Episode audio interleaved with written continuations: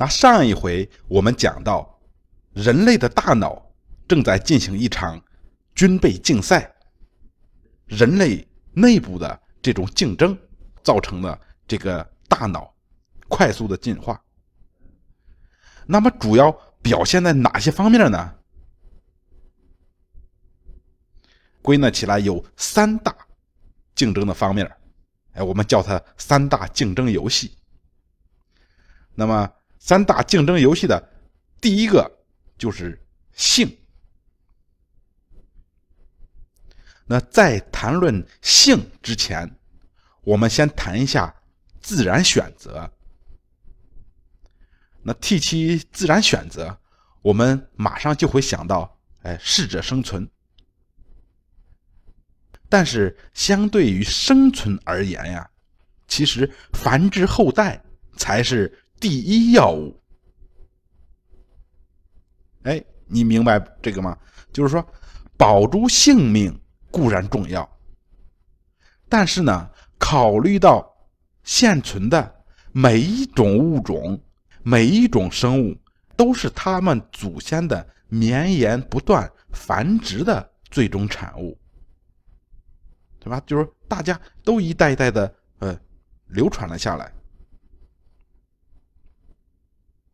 所以说呢，尽管呃所有的物种最终它都会死于天敌的口中，啊，就是说所有的物种都在这个生物链上会死于天敌的口中，但是呢，他们至少在死之前都留下了后代。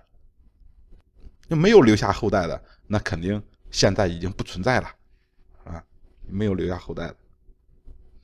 所以，从进化论的角度来说，性这场游戏的本质是交配，而不是生存。那么，在谈论性这个话题时，呃，我们总是会将这个注意力啊转移到这个性别的差异上，哎，关心的就是男人和女人。有着怎样不同的哎性策略？那么这些东西呢？呃，大家可以讲个几天几夜，也也也讲不完。那么确实，不同性别之间有很大的呃生理差异。这些差异呢，也非常有助于我们理解人类的许多行为。但是我们在这里啊，呃，讲这个。我们基本呢不会谈及，哎，就是这个性别差异的问题，就是我们的侧重点不在这里。呃，我们的做法呢是将男性和女性，哎，都看作是遵循同一基本本能的物种，因为我们呢关注性，关注的是性竞争。那么，性竞争的，哎，主要形式就是争夺配偶。你就是在一个局部、一个局部而言，这个性竞争它就是一场零和博弈，因为在一个固定的社区环境中，哎，可接触到的配偶数量是固定的。因此，这个两性中的任意一方都面临着来自同一性别的竞争。你看，在一夫一妻制中，每一个想要与高质量男性哎结合的女性，都不得不与其他的女性哎展开竞争。那同样啊，每一个男性哎也不得不打败所有的情敌哎，才能抱得美人归。那这就好像这个红杉树的哎争阳光一般啊，的两性繁殖这个物种之间的竞争啊，导致了物种的进化。那最好的例子呢，就是这个孔雀。这个孔雀咱都知道，它有一个绚丽的尾屏，它彰显了这个生理健康哎，及遗传适合度。有孔雀在求偶的时候，它会把哎尾屏张开，像扇子一样，是吧？非常美丽，大家都知道。啊，那么它表示的是什么呢？它向对方表示，那我是漂亮的，羽毛是光滑的，哎，证明我是很健康，是吧？我是你最好的旅伴，那就自己给自己打广告嘛。那么同样，哎，对于人类来说，情敌之间的竞争，哎，意味着不论是男人还是女人，哎，也都热衷在这个择偶市场上给自己打广告。哎，我们想向这个潜在的这个配偶展现我们的良好基因，以及成为优秀家长的潜质。这个逻辑呢，并不难理解。但是这其中的含义令人惊讶。也许原来我们从来不从这方面去理解，哎，这件事情。这个正如这个杰弗里·米勒啊，他的一本书，这个叫《求偶心理》，哎，这种这本书里边所描述的，我们的大脑在进化中不仅成了。生存机器，还成了求偶机器。就是我们许多独特的行为啊，是出于繁殖，哎，而非生存的目的。我们有理由相信，哎，人类的一些能力，哎，比如视觉艺术和音乐，在很大程度上。就像孔雀的尾屏一样，是求偶的一种形式。啊，你听到这句话，你可能会张大嘴巴。那我学音乐，我学学美术，学这些艺术，怎么就成了求偶的一种形式了？是吧？你可能会感到惊奇啊。那么呢，哎，这样。就是一步步理解过来呀，哎，就是其实生活中啊常见的一些行为，哎，当你真正去究根溯源的话，它和性都有着千丝万缕的关系。那么我们再说三大游戏中的第二个社会地位。那么社会地位啊，传统上是被定义为哎一个人在群体中的。等级或是位置，那这个社会地位是衡量人的影响力，哎，以及受尊重程度的手段。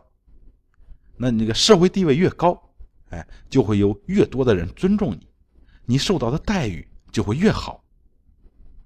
啊，那与咱以前提到这个冬梅一样，人类的社会地位通常也被划为两种类型。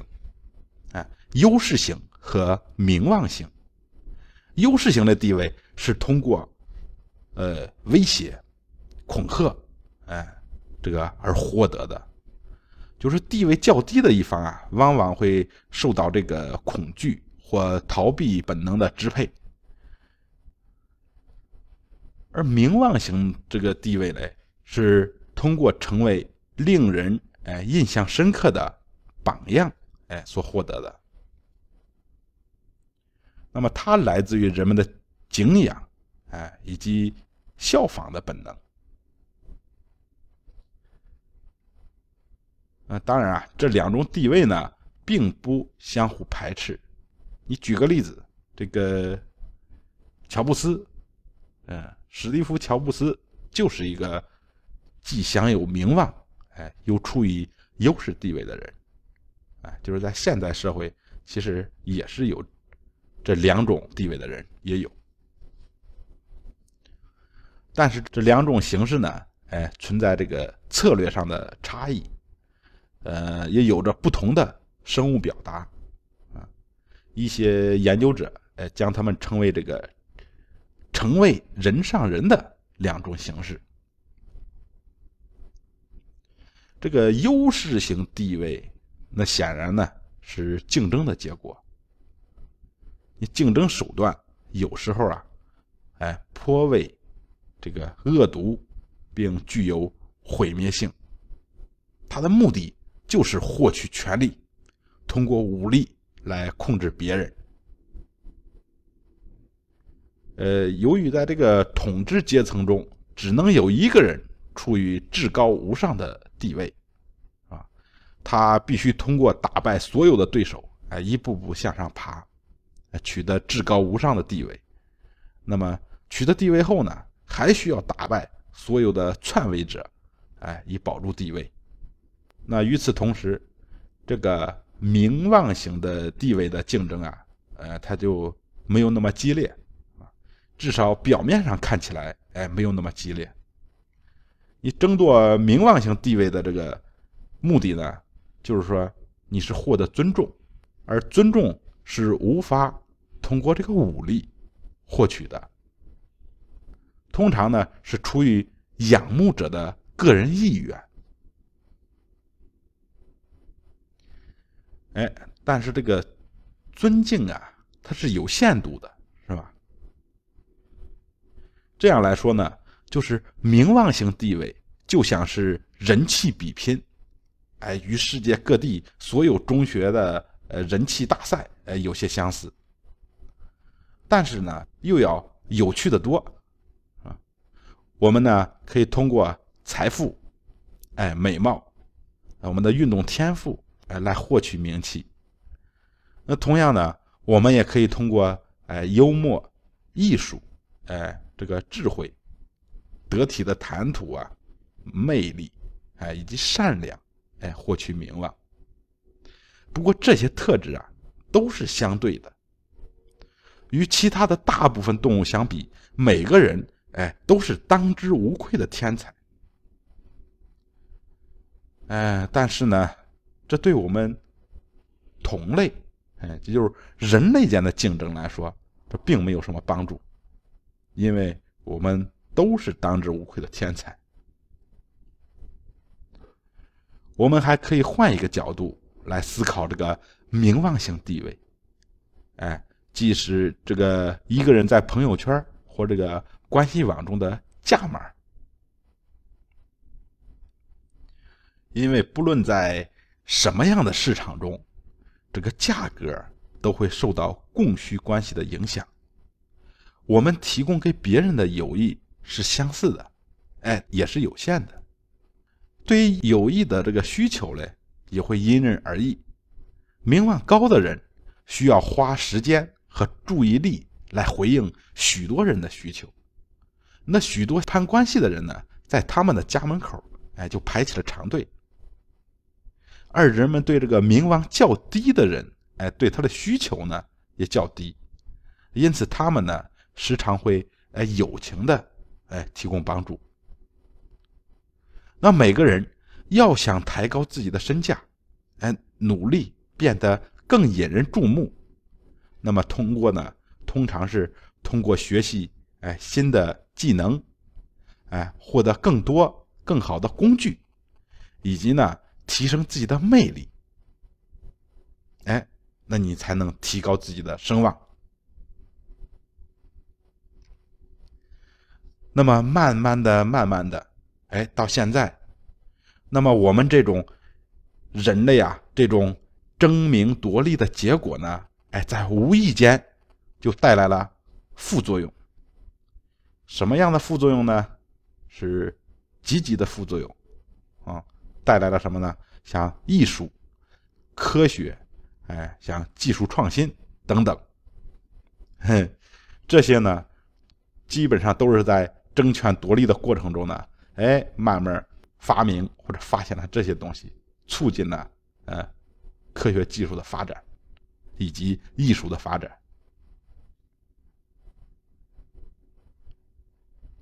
啊，听到这里你又会说啊，你这个理论太太扭曲了。但是你换位思考一下，它就是这样的一种哎逻辑关系。好，那么我们这回呢，先讲这前两种游戏。那么第三个游戏，我们下回再讲。